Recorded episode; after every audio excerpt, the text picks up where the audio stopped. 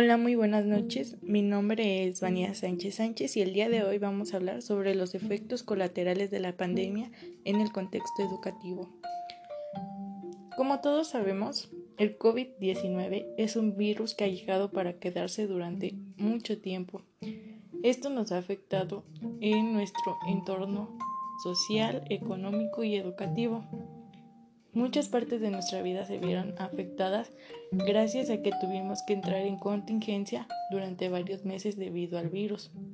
Pero una de las partes que más ha sido afectada es la de la educación y es muy importante hablar sobre esto. Un cambio enorme para la educación fue el entorno escolar, ya que antes el alumno estaba acostumbrado a ir a la escuela. El maestro le daba una explicación del tema que se iba a enseñar. El alumno tenía que realizar alguna actividad que dejara el maestro y si surgía alguna duda, el maestro estaba presente para resolver. Pero ¿qué pasa ahora con la pandemia? Todos nos tuvimos que adaptar a nuevas formas de enseñanza con los elementos que, teníamos a nuestro, que tenemos a nuestro alcance, así como es la televisión, el celular y la computadora. Y sí, sabemos que el Internet cuenta con una extensa variedad de herramientas que podría ayudar a los alumnos a enriquecer su conocimiento, aparte de lo que el maestro deje en las clases virtuales. Pero seamos honestos, no todos cuentan con las posibilidades para pagar un internet o un celular. Aparte que para mi punto de vista, la educación que se está impartiendo durante la pandemia es deficiente, ya que no es lo mismo que te, explique un maestro con conocimientos y técnicas que ha adquirido a que te enseñe tu mamá, que tal vez no tenga la paciencia para explicarte todo, todo lo que tienes que aprender. Ahora hablemos sobre los padres como elemento importante en la nueva educación. Muchos sabemos que nuestros padres no pueden estar presentes en las clases virtuales debido a que tienen que salir a trabajar. No pueden estarnos explicando o guiando junto con el maestro. Se supone que debería de ser un conjunto, pero muchas veces los padres no pueden hacerlo ya que sus tiempos no se lo permiten y esto es muy malo para los niños pequeños, suponiendo que los de secundaria y preparatoria y universidad ya pueden buscar por sus propios medios más información. Pero hablando de un niño de kinder o de un niño de primaria, sí es necesario que alguien esté a su lado para poder hacer más eficaz el aprendizaje.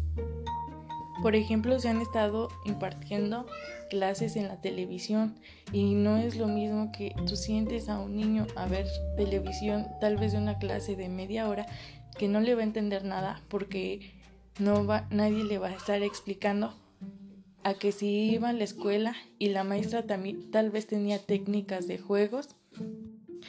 Un ejemplo que yo pondría es a mi sobrina. Mi sobrina entró al preescolar y mi tía se le encargaba a mi abuelita. ¿Y qué, qué era lo que pasaba?